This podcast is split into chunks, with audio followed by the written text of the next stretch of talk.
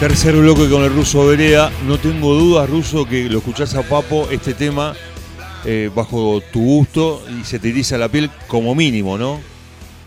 Sí, lo que pasa es que este es, este es el álbum negro de Riff, fue uno de los últimos álbumes, este, de para mí la banda de rock and roll nuestra, sin duda, de rock and roll, porque siempre se la quiso ligar al heavy metal y Riff no tocaba heavy metal, heavy metal tocaba de 8.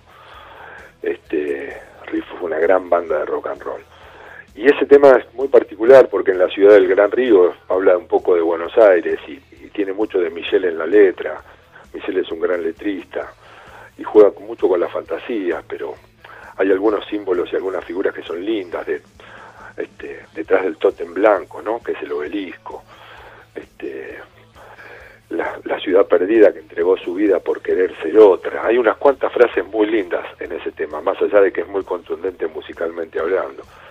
Sí, bueno, y el Carpo, el Carpo es otra, otra gran manifestación y otra, otra gran demostración de cómo somos, ¿no? O sea, yo me acuerdo cuando lo quitaron y lo destrozaron porque había escrito cambia nada estar un poco sucio si mi cabeza es eficaz y el esnovismo periodístico musical lo había destrozado, ¿no?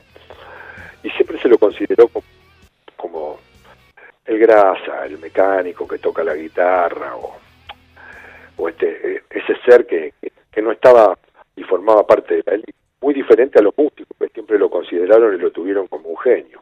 Pero tuvo que venir King, invitarlo a tocar al Madison Square Garden y hablar de él cada vez que Bibi llegaba acá, e invitarlo a tocar con él. Y entonces ahí entonces pasamos a, a mirar la cosa desde otra forma, ¿no? Y el Carpo pasó a ser otro tipo. Bueno, después la vida se lo llevó como se lo llevó y lo más triste y penoso de todo esto es que perder un tipo de esos es perder la posibilidad de que no haya más un disco nuevo, de hecho. Eh, ¿Tuviste muchas veces con él compartiendo Sí. música? Eh, sí, compartí mucho, fui plomo de riff en una época, cosa que hoy se- no se podría hacer. Siendo futbolista era plomo de riff.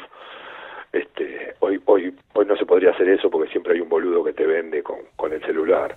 Claro. Ahora, ¿cómo hacías? Eh, eh, toca, Riff tocaba a, eh, a la noche y vos jugabas a la tarde, algo así. ¿Cómo hacías para jugar y después irte de no, plomo? pasa que yo jugaba los sábados a la tarde. Sí. Y Riff Ya. to- tocaba a la noche. No tocaba todas las noches ni los viernes a la noche. Y si tocaba un viernes a la noche, no laburaba. Pero la realidad es que tampoco fui 50 años plomo de riff. Lo hice en, en cuatro o cinco ocasiones y me tocó hacerlo justamente en una que es inolvidable, que es el riff en ferro, que fue terrible, fue terrible. Rompieron todo, no quedó nada. Se llamaba riff sin cadenas, terminar el año, ¿verdad? Y no quedó nada. Mm. ¿Y, y recordás alguna frase de Papo o un diálogo que tuviste, un intercambio de palabras en algún momento del concierto? No, de concierto sí, porque el concierto se nos subía la gente a robar cosas, este, había que bajarlas de la manera en la que tenía que bajarlas. Había uno que trepaba el escenario con una cadena gigantesca y golpeaba del lado de Dani Peironel, el hermano de Michelle, y le gritaba puto porque no le gustaba, porque tocaba el teclado, porque era rubio, porque venía de Inglaterra, no sé, por tantas boludeces que tenemos nosotros, hasta que pude manotearle la cadena y sacársela. Este, lo que me, si querés que te cuente una divertida de Papo, fue previo a todo eso, porque yo iba a estar, yo asistía a Papo y a, y a Dani Peironel de ese lado, más allá de que Papo tenía su asistente propio, que era el que le afinaba la guitarra y toda la bola, pero yo era el que hacía de ese lado, acercándole instrumentos o, o que todo estuviese en orden. Lo mismo que con Dani, que tenía teclado colgante o teclado de pie. Y Papo prueba sonido y me dice, mira que esto esta noche va a ser una locura. Te llegan a afanar un pedal, te cago a trompada. y, y me acuerdo que Vito se le acerca y le dice, Papo, es él. Porque yo jugaba al fútbol. Entonces nos reíamos todos y Vitico venía y me decía, no tiene idea, ¿no? Le dije, no, lo que no tiene idea es que yo salgo corriendo no me alcanza jamás. Entonces se cagaban todos de risa, porque obviamente no nos íbamos a cagar a trompada, ni mucho menos, pero el carpo era Claro. Entre muchas otras cosas era eso. Eh, eh, hay otras preguntas que no puedo dejar de hacerte. Por ejemplo, de- dentro de, de- de tu vida, ¿cuántas camperas de jean tenés? Afanaron unas cuantas, se rompieron otras. Eh, ahora, si vos me decís, tengo una Levis Super Original Vintage que tiene más de 20 años, eh, de jean, ¿no? Sí. ¿Te las mandás a hacer algunas o No, no, no. jamás, no. no? Y tengo tengo dos G-Star Raw que las compré en los viajes porque es una marca que me gusta muchísimo, pero que es inaccesible. Y como yo soy un grandote, conseguí las doble XL Sí. fuera de temporada en sale muy importantes. Pero esa es una marca tremenda, pero olvídate, carísima, y las conseguí por meterme a, a- a esos locales y buscar en los saldos, en lo que ellos llaman clearance, ¿verdad? Y ahí compré esas dos, una, una en un viaje y otra en otro viaje, y las tengo atesoradas. Después, de cuero tengo te iba- guardadas. justo te iba a preguntar eso. ¿Cuántas tenés de cuero? No, de cuero tengo una, la primera que tuve, que fue hecha a medida, eh, que está, la hice pintar con of the Dark, el, el álbum de Maiden, y después se la hice firmar a los Maiden, a todas, esa la tengo guardada. Tengo otra campera de cuero firmada por Rob Halford, que dice, ten la fe en el metal, el líder de Judas Priest. Mi vieja campera de cuero de Roughide, como este, ya no me entraba más, este, se la terminé vendiendo a un operador fanático del heavy rock and pop de ESPN cuando laburaba en ESPN que me quemó los huevos con que la quería, la quería, la quería y se la terminé vendiendo. Este, y ahora tengo una nueva campera de Ferrujay que me hizo Frankie Franquino, que es el que las hace, y tengo otra que es este es como de motoquero, pero no confundan. Es algo muy especial, tendrían que verla y tiene en la espalda un logo de Motorhead y dice rock and roll Motorhead y punto. Este, pero es una campera que elegí yo el cuero, todo esto por tener amigos como tengo, si no para mí hoy hubiera sido irrealizable, ¿no? Pero son esas que tengo, sí. ¿Y Borcego juegan también? Sí. Ah, tengo tengo un par de borcegos JR de hace mil años que son con tela y cuero, muy muy vintage, muy locos. Tengo unos borcegos camper españoles que compré en un viaje y tengo unos mm, 55 Below eh, que son muy de moto, muy de moto, pero terrible, cuero y goma abajo, que te digo, los uso poco, eh, ando todo el tiempo en zapatillas, pero tengo esos tres. Después tengo un par de botas tejanas nada más que están arruinadas, arruinadas, que no uso ya prácticamente porque con esos tacos parezco como un bailarín flamenco que un humano. Este, y después tengo, oh, espérate, tengo unas botas charro que no usé, ¿Las tenés no sin usé. usar? ¿eh? ¿Las tenés sin usar?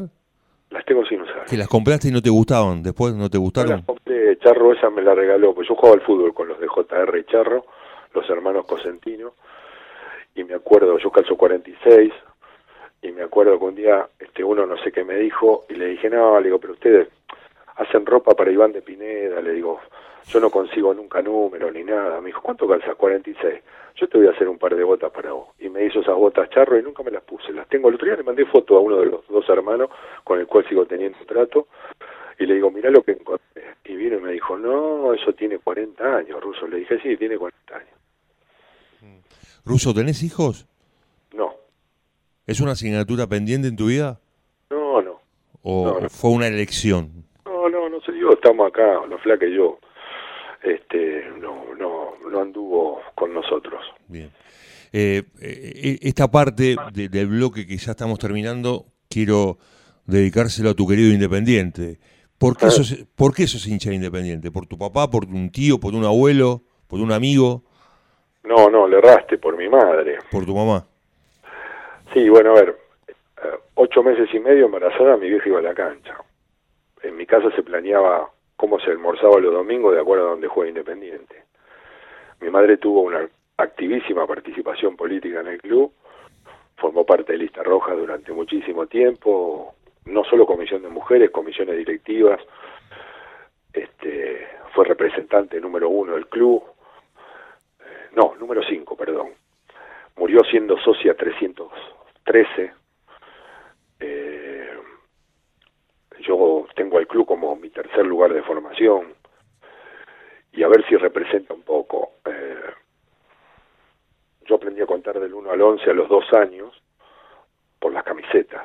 Mm. Identificaba los números porque decía el 1 y el arquero, el 2 y el marcador central. En aquella época no se decía marcador central, defensor derecho. Eh, así los iba nombrando a todos y le daba los nombres de los jugadores con dos tres años. Pero aparte de eso, este, para que tengas una idea, la pertenencia en, mi casa con respecto al club y todo, es que mi viejo un día ya muerto mi padre me dice, cuando me muera ni se te ocurra enterrarme en el cementerio, ¿no? Porque tu hijo fue mi único hombre y yo con tu hijo hicimos lo que había que hacer, vivimos lo que teníamos que vivir. Esta boludez de que estén juntos ni nada. A mí, con urna y todo, me en la cancha. Y así fue, tuve un proceso bastante complicado, porque una cosa es desparramar cenizas y otra cosa es meter la urna, y otra cosa es meterse en un club manejado por el Bebote y los Moyano en aquel momento, ¿no? Entonces tuve que hacer toda una historieta que era más de misión imposible que de pero bueno, mm. así fue, está metida donde quiere estar. Mm. Eh, ¿En tu casa hay fotos de, de Bocini, por ejemplo, o con algún otro jugador? Sí, yo tengo tengo guardado cosas que eh, para un museo independiente serían muy importantes. Yo tengo tengo el programa del primer la primer final intercontinental entre Independiente y el Inter en la cancha Independiente. Mm. Eh, en mi casa se firmaron las 600 invitaciones para prensa y para invitados internacionales de ese mismo partido, porque en el club no se podía hacer y mi vieja vino, hizo canelones y los vino el presidente Herminio Sande, el gerente Juan Blechman y el secretario a firmar todo en casa por una simple razón, en el club los mangazos no paraban y eso no se podía hacer en otro lado que no fuese en una casa particular. Tengo un montón de historias camiseta las fotos. Mm. Ay, ay, hay, hay, un lindo, hay un lindo recuerdo de todo eso. Y, y, otro ídolo tuyo es el de Bogatti. ¿Tenés del loco alguna cosa? ¿Alguna foto? Tengo camisetas y tengo fotos con él, sí, muchas. Pero aparte tuve algo que este, desgraciadamente no pude conservar en su totalidad porque yo tenía como siete u ocho álbumes gigantescos de toda su trayectoria y es una inundación, me los, me los comió y viste que el papel una vez que se mojó se acabó. Este, todo guardado, recorte de goles, del gráfico, del gráfico Sport, todo una locura, fue una de las cosas más tristes de mi vida. Eh, ¿Vas a la cancha? Eh, no ahora. No, hace mucho tiempo que he dejado de ir a la cancha. Sí, es, eh, es digamos, es un poco tu, tu, tu, ADN, ¿no? Ir a la cancha porque es, es ver a tu mamá y a tu papá. Sí, el tema del fútbol es un tema eh, para mí relacionado con mi familia sin duda, pero también es un tema con el juego. O sea, para mí deja de ser el evento social, el tipo que va y come el pancho con el hijo o el chorizo en la esquina y la llegada y motivarlo y todo. Yo me vinculo mucho con llegar, sentarme y mirar el partido este, y tratar de disfrutarlo lo más posible. El problema es que, y esto lo digo muy sinceramente y, espero que se entienda como lo comento, cada vez es más difícil ver el partido con lo que te entorna. Primero porque este, la gente está incrustada, atravesada por las frases hechas de la infinidad de, de sabiondos y suicidas que hablan todos los días de fútbol. Y es imposible, imposible. La segunda es porque buscan comunión con vos, porque te conocen y porque, este, entonces, cuando vos les derrumbás las referencias o cuando le derribás las frases o cuando le tratás de mostrar y de explicar, ya te ponen en otro lugar. Y después el grado de imbecilidad al que va el hincha, ¿no? El hincha es el mismo tipo que aplaude, grita, vamos, dale, dale, y a los cinco segundos ante un mal pase putea y dice cualquier barbaridad, cualquier locura, este, y entonces también me saca mucho. Y la verdad que ya no lo disfruto tanto, ¿viste? No lo disfruto. Y esto que es lo que me pasa.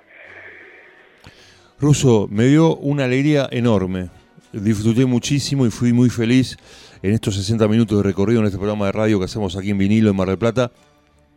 Te agradezco muchísimo tu gentileza, tu generosidad en estos tiempos de pandemia para que podamos charlar un poco de, fútbol, de música, de la vida y, de tantas cosas que nos unen eh, eh, en la profesión, fundamentalmente. Un abrazo muy grande. Voy a recordar mucho esta nota, Ruso. Muchísimas gracias. Bueno, muchísimas gracias. Un abrazo grande a toda la gente de Mar del Plata, ciudad a la que realmente disfruto cuando voy, que me gusta mucho, este, y que tengo tengo amigos, sí, tengo amigos este, que viven allá, así que la verdad que abrazo gigantesco. Que te vaya muy bien, que tengas un buen día.